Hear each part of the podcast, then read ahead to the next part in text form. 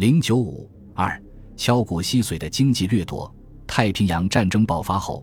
根据日本法西斯将中国东北建成大东亚圣战后方基地的战略总方针，日满加剧了对于东北沦陷区的经济侵略和掠夺。一九四二年十二月二十二日，在日本关东军的操纵下，满洲国政府颁布了战时紧急经济方策要纲。成为强化日本法西斯经济掠夺的纲领性文件。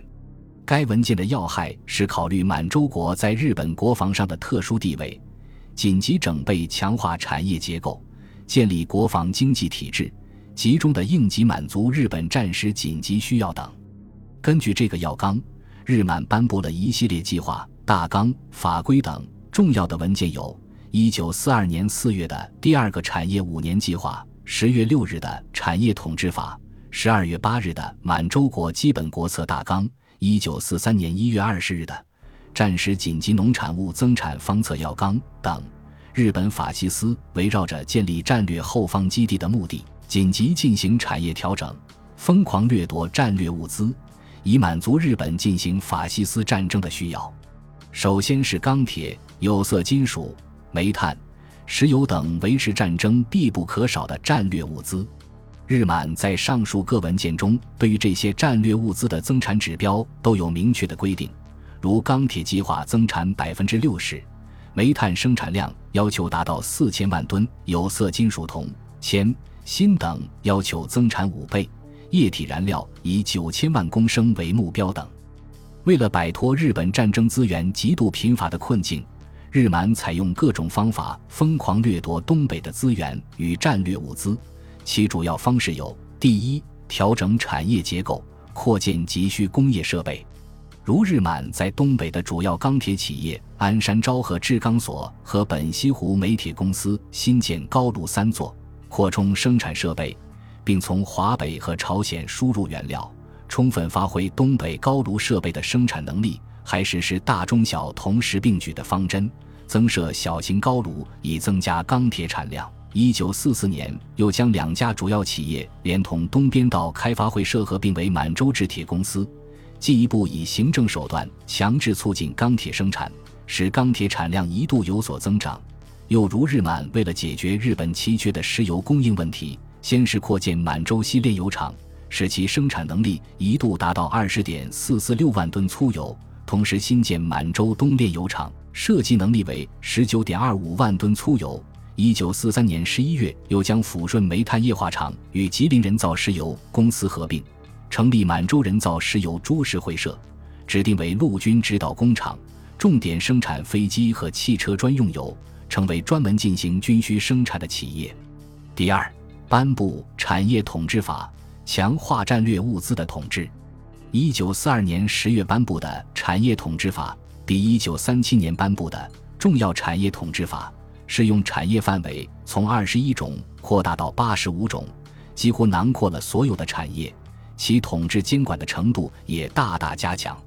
主管部大臣有权颁令合并事业的全部或转让、委托一部、转让、租赁事业设备等。也有权处理事业的设备新设、扩充、改良事业的停止、生产量的确保、生产方法的改良、生产的限制、产品的规格、生产技术的提供、原料的获得、产品的配给以及试验、研究等广泛的事项。当经营者违反法令时，主管部大臣有权停止、限制其业务，并作出免除其职员的行政处分。实际上，日满可以对东北的产业进行为所欲为的处理。第三，杀鸡取卵，疯狂破坏东北资源。为了弥补战争巨大的物资缺口和支撑严峻的战争危局，日满不择手段、不守规律、不顾后果，采用杀鸡取卵和竭泽而渔的殖民掠夺方式，使东北的自然资源遭遇到前所未有的破坏。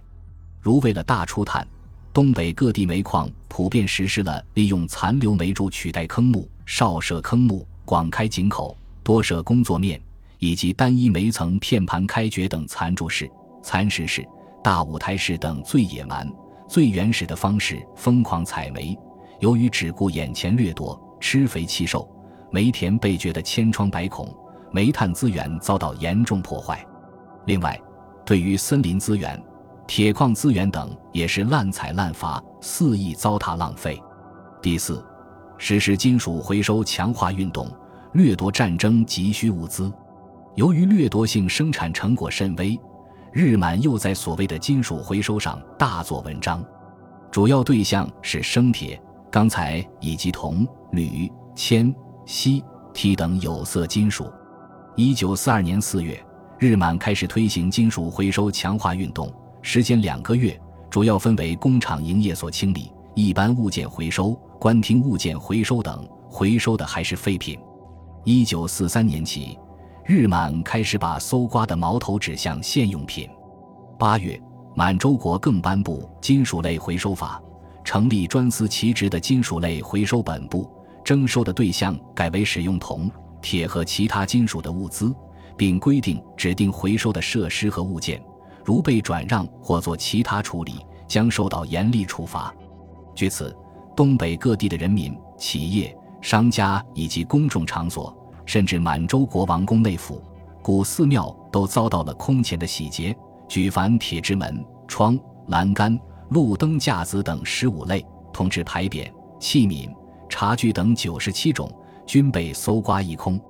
十月，著名古庙钟灵寺的铜像二百零七尊，被拆的只剩二十尊。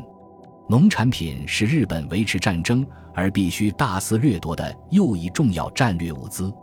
日本法西斯所期盼的大东亚圣战的满洲后方基地，自然也是其粮食基地。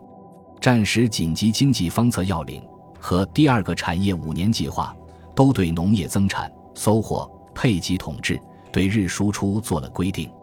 由强调我满洲国作为粮食基地的使命日益紧迫，在根据基本国策大纲积极推进农业增产的同时，还应该采取临时紧急对策。彻底执行和完成我国所担负的任务。日满在掠夺农产物方面有以下主要措施：第一，继续向东北移植日韩移民与实施紧急农地造成。一九四一年十二月三十一日，日本殖民当局拟定了满洲开拓第二期五年计划要纲，决定遵照东亚共荣圈内大和民族分配布置之基本国策和二十年百万户计划和开拓政策基本要纲。适应当前战时态势，在五年内移民二十二万户，加上第一个五年计划期间已移入的移民，共计三十万户。此外，移入青年义勇队十三万人。同时，日本方面还制定了朝鲜人满洲开拓五年计划，计划五年间每年从朝鲜移民一万户至东北。从一九四二年至一九四五年间，日本实际移入东北日本移民四点一万户。青年义勇队一点八万人，共占土地一百四十万挺步。日本殖民者想尽各种方法掠夺中国农民的土地，使他们被迫背井离乡，另谋生路。被强行移出原居地的中国农民，一九四二年有六千五百五十四户，一九四三年有九千六百零八户，一九四四年预计一点零六一五万户。一九四三年十一月。日本政府为进一步掠夺中国东北的土地资源，使东北成为其进行侵略战争的粮食基地，又制定了支援农地造成计划，决定紧急开垦第二松花江流域及东辽河流域的未耕地，主要为水田。预定完成的总面积相当于鹿儿岛全县的粮食耕地面积。开垦所需要的劳动力，满洲国将动员勤劳奉仕队以及满洲国其他劳动力担任。开垦完了的耕地由日本开拓民进行耕种，朝鲜和满洲人也可以耕种等。这一计划的实施使二万多受害的东北农民流离失所、家破人亡。第二，强制出河粮食政策，全面掠夺和统治农产物。所谓粮谷出河，是指用低价强行征购农民生产的大部分粮食，实行于一九四一年。太平洋战争爆发后。得到了全面实施。一九四二年十一月，日满制定了《农产品强制出卖法》，次年一月公布的《战时紧急农产物增产方案要纲》，规定了实施出河政策的细则。为了完成出河计划，搜刮农民手中的剩粮，伪满中央及各省、各县都成立了出河督力班或出河督力本部、综合政府、协和会、兴农合作社之力，军警宪特一起出动，到处搜刮粮食。不服从者即遭到严厉的镇压，非打即骂，甚至纵火烧房、逮捕入狱。